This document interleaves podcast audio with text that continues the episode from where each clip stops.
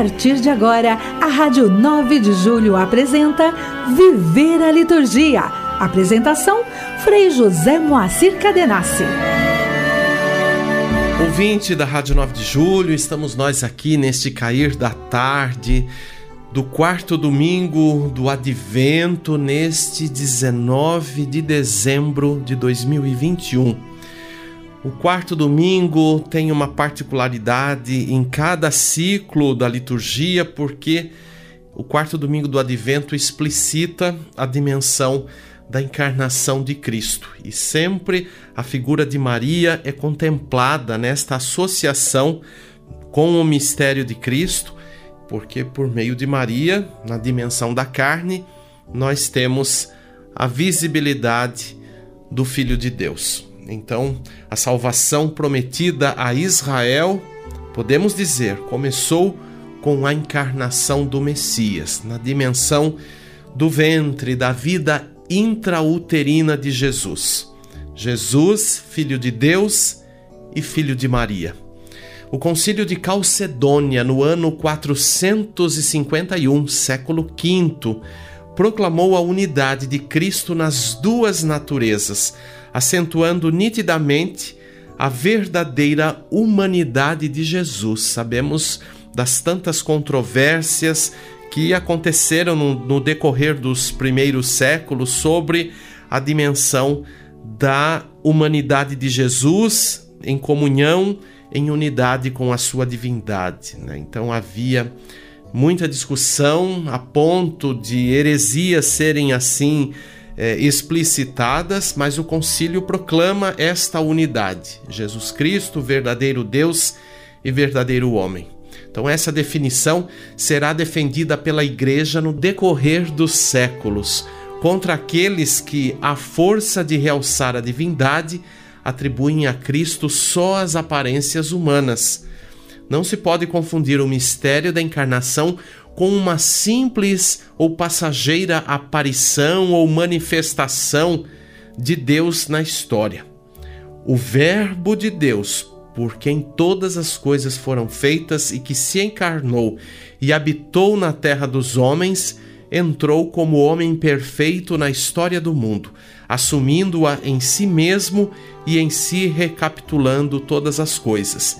Isto nós aprendemos com a Constituição Pastoral Gaudium et Spes do Concílio Vaticano II sobre a Igreja no mundo atual. Vejam, até o concílio também se pronunciou com essa dimensão da unidade do Jesus Cristo, verdadeiro Deus, verdadeiro homem. Então, que este quarto domingo do advento nos dê sempre esta dimensão de contemplação e de comunhão com o mistério de Cristo, que se fez carne da nossa carne. Mergulhados na vida de Cristo, exultamos de grande alegria. Liturgia semanal. Os seus ritos ecoam no mundo, Sua Páscoa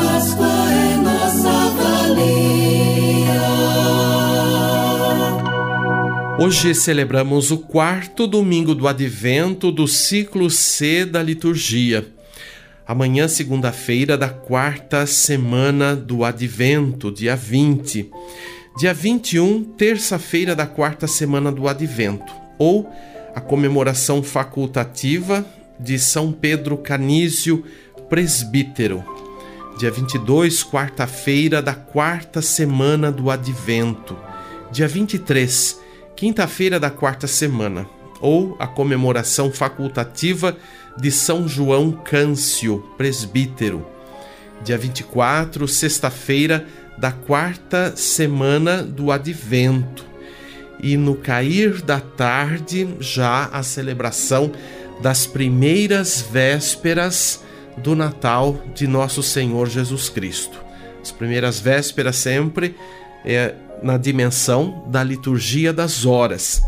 E depois a sequência das celebrações eucarísticas para a solenidade do Natal do Senhor. A primeira celebração também acontece no entardecer, é, com a missa vesperal. Depois, uh, à noite, a missa da noite de Natal. Na madrugada, a missa da aurora, já no dia 25, e no dia de Natal, a missa própria, com a liturgia específica da missa do dia. E assim, no entardecer do dia 25, a celebração das primeiras vésperas do domingo. Você sempre percebe que eu digo aqui do sábado para o domingo as primeiras vésperas, então recordando que por causa da tradição judaica que tem o costume de na véspera do sábado celebrar, abrir este dia que é consagrado no judaísmo, então no entardecer da sexta-feira é véspera. Nós herdamos isto da liturgia judaica aplicada agora no contexto da liturgia cristã. O dia, por excelência, de celebração de culto é o domingo. E as solenidades no calendário litúrgico têm o mesmo teor, a mesma equivalência do domingo. Então, o Natal, claro, um dos polos do ano litúrgico, soleníssimo, e nem sempre o 25 é domingo, mas na véspera, no 24, nós já começamos a comemoração. Então, para lembrar isso, para você ficar sempre atento, atenta também a essas dimensões da liturgia. Você está ouvindo Viver a Liturgia com Frei José Moacir Cadenassi.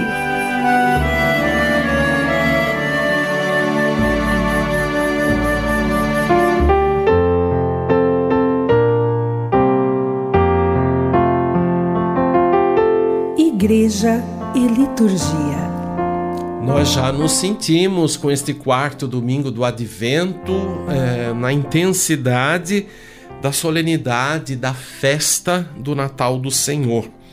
E neste dia em que nós já estamos vislumbrando a grande solenidade, nós pensamos também no teor da festa, na presença da festa ou das festas na vida da humanidade. O Natal tem uma marca muito distinta para a fé cristã, né? uma solenidade que praticamente foi é, adaptada enquanto é, o padrão que se vivia na sociedade civil no Império Romano com o dia 25 de dezembro. No hemisfério norte é inverno e 25 de dezembro era o dia em que o sol menos era visível no céu, ou seja, a noite era mais longa, o dia demorava mais para amanhecer e logo também o sol se punha.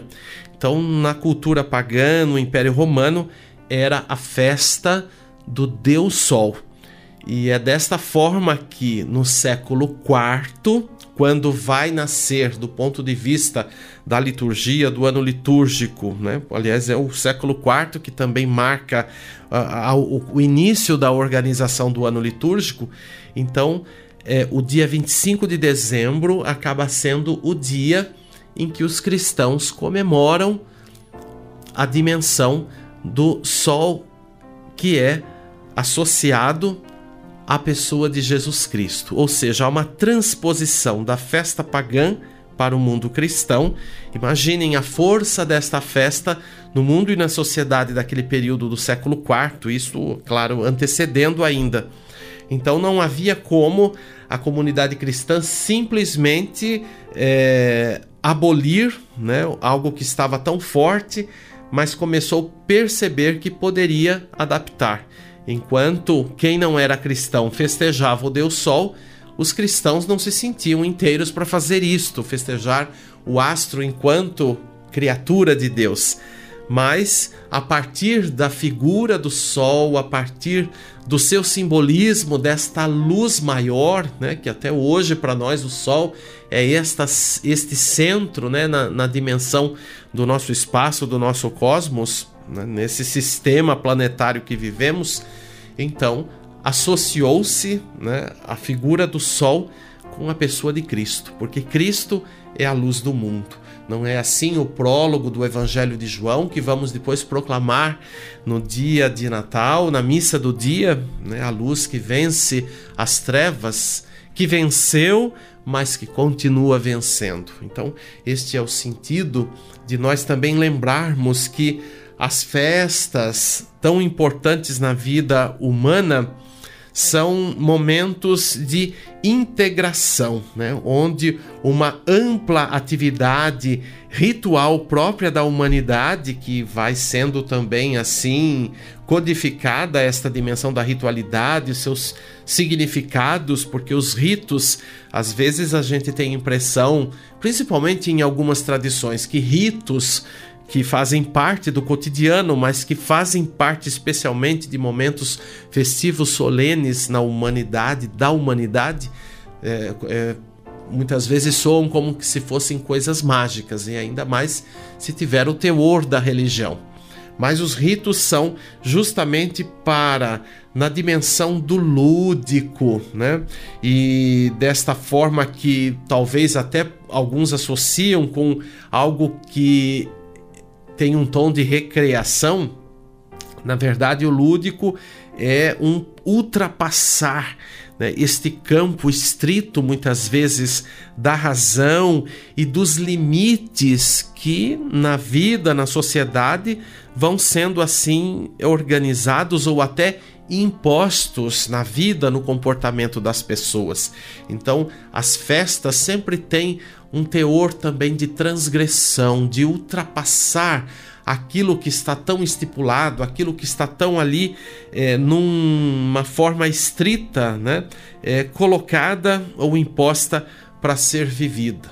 Né? Quantas vezes as pessoas, num tom festivo, acabam ultrapassando a si mesmas, né? De repente, alguns ou é, expressam uma alegria intensa a ponto de o seu corpo, né, assim corresponder com, por exemplo, uma dança, algo que de repente não é muito comum no cotidiano, né? Você já foi em alguma festa que é, você viu alguém dançar ou quem sabe você mesmo dançou e todos se surpreenderam, poxa, mas olha aquele aquela tão quietinho, tão assim sério no seu dia a dia e de repente vem aqui na festa e dança e, e bebe, e enfim, conversa, se alegra, participa de alguma dinâmica, de uma dança comum, coisas desse tipo.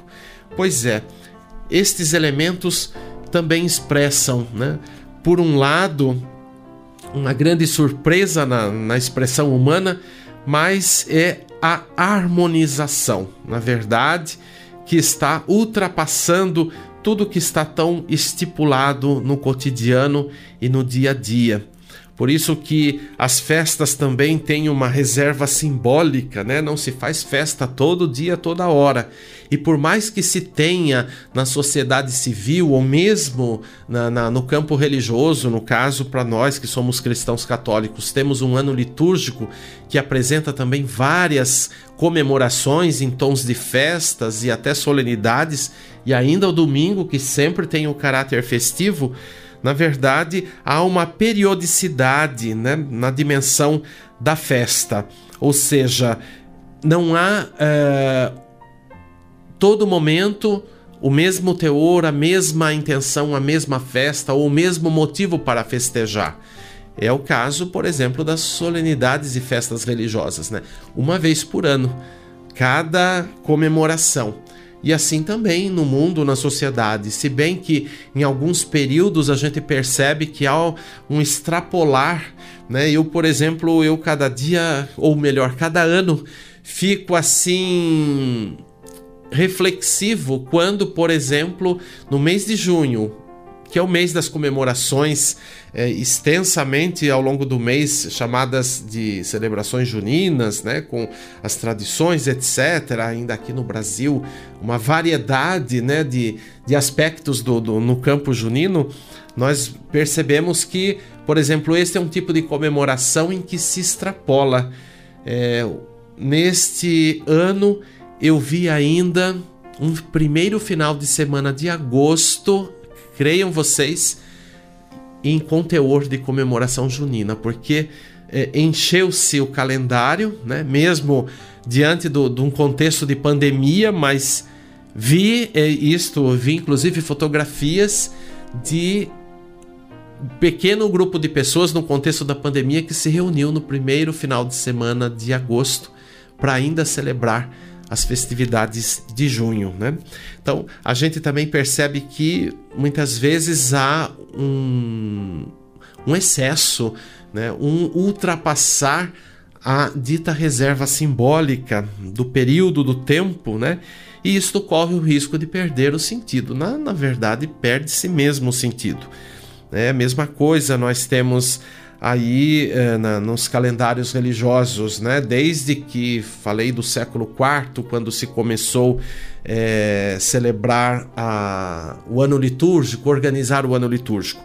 De lá para cá, nós já tivemos muitas é, reconsiderações, muitas reformas, inclusive a última reforma, mais de 50 anos, do Concílio Vaticano II, que também fez é, uma nova adaptação né, de alguns elementos e datas, etc., no calendário litúrgico. Então, talvez muita gente acabou assimilando o calendário antes do concílio e tem essa repercussão, né?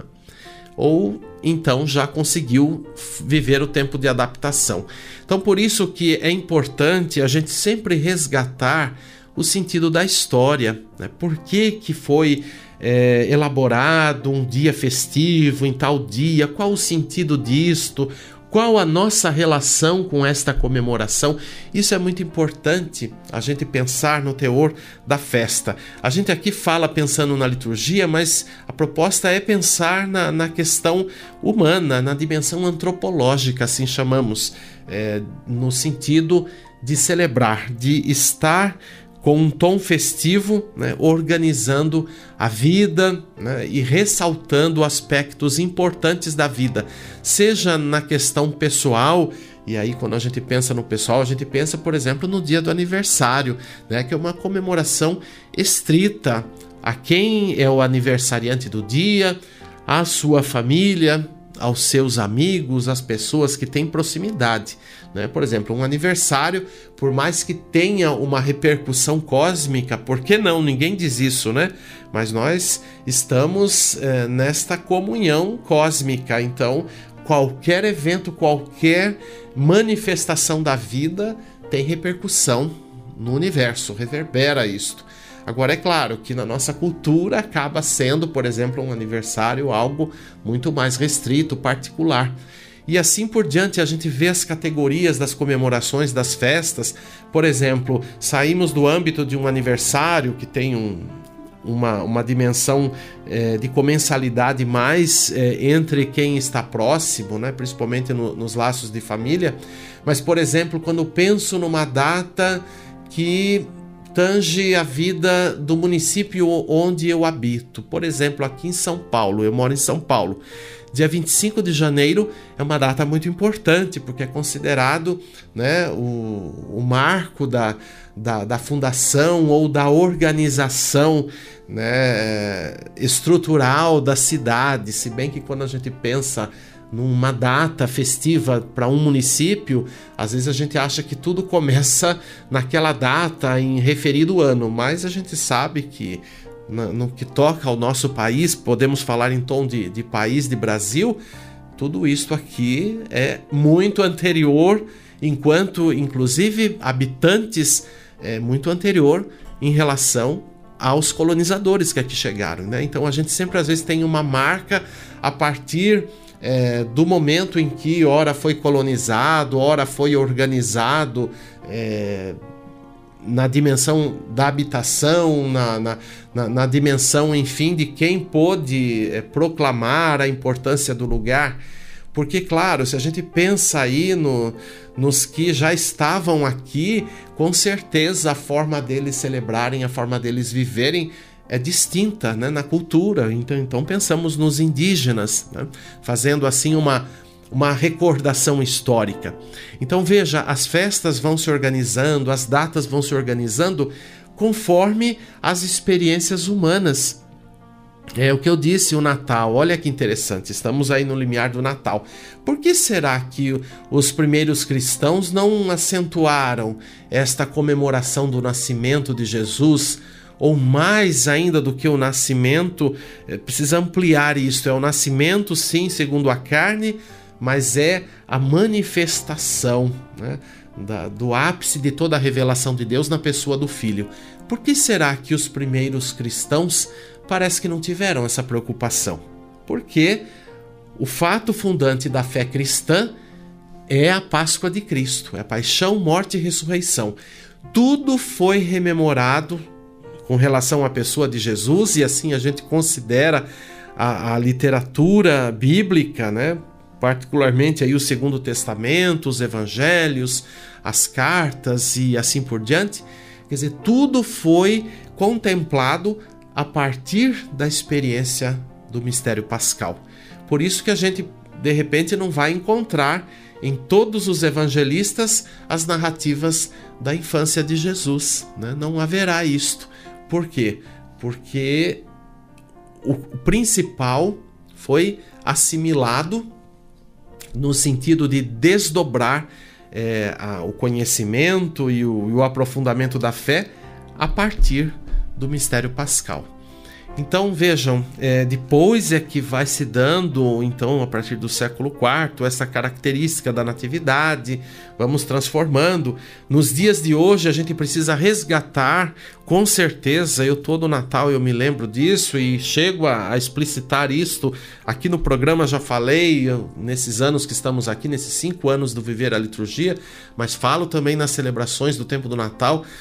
Dia de Natal não é festa de aniversário de Jesus. Nós não comemoramos aniversário, né? Bem entendido, não é momento de cantar parabéns para Jesus, não é momento de fazer bolo, porque até isso já vi acontecer em assembleia litúrgica. Eu nunca participei de assembleia com esse tipo de, de manifestação, mas a gente já viu por fotos, até por vídeos, né? Hoje, com esses, essas mídias aí digitais, a gente consegue visibilizar muita coisa.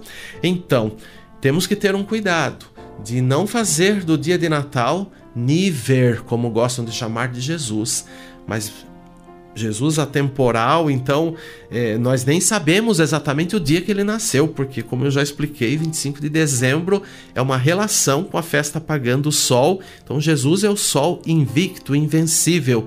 Né? Então, isto marca a sua presença no mundo, enquanto este simbolismo mais na concretude de nascer. Claro que ele nasceu num dia, mas necessariamente não foi esse dia, né, no mês correspondente e assim por diante, né?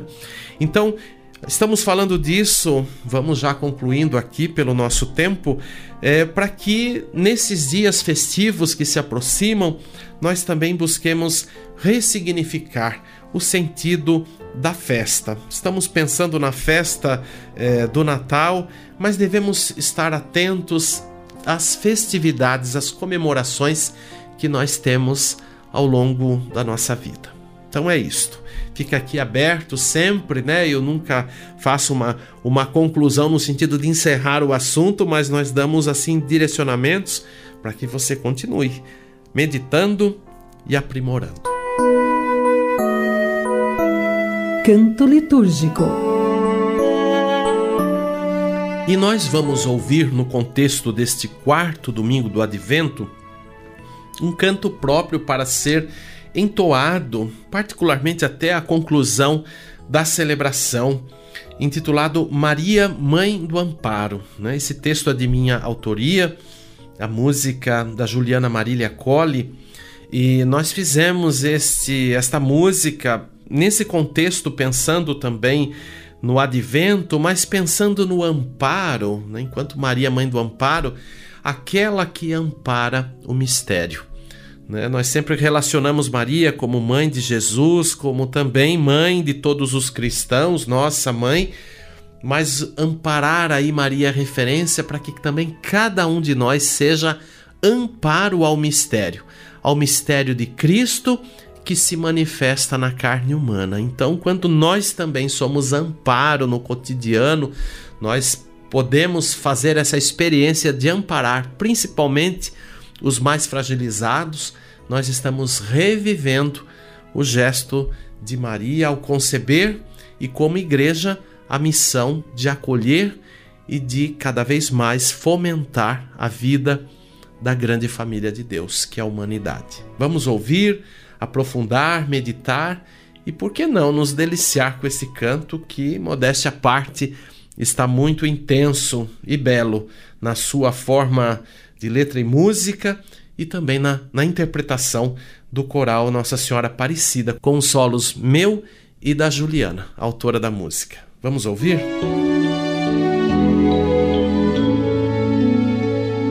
Os olhos de Deus te encontraram além do horizonte na imensidão. Teu ventre brilhou sobre o mundo, anúncio de vida, total comunhão.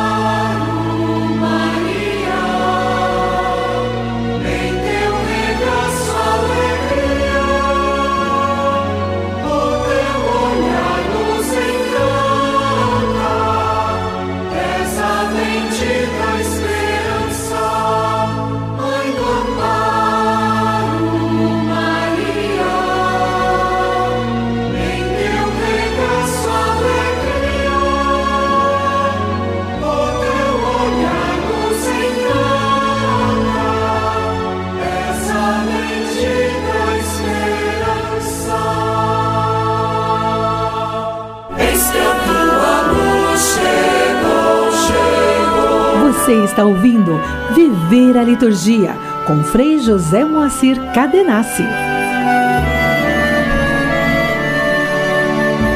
Rezemos com toda a igreja.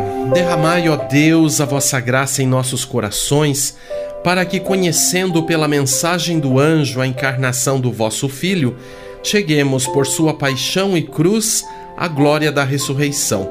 Por nosso Senhor Jesus Cristo, vosso Filho, na unidade do Espírito Santo. Eu espero você para o próximo domingo. Tenha uma boa semana e tenha uma frutuosa experiência do Natal de Jesus. Nossa vida para sempre. Até. Levanta-te, Jerusalém, eis que a tua Rádio 9 de Julho Católica, você acompanhou o programa Viver a Liturgia, com Frei José Moacir Cadenassi.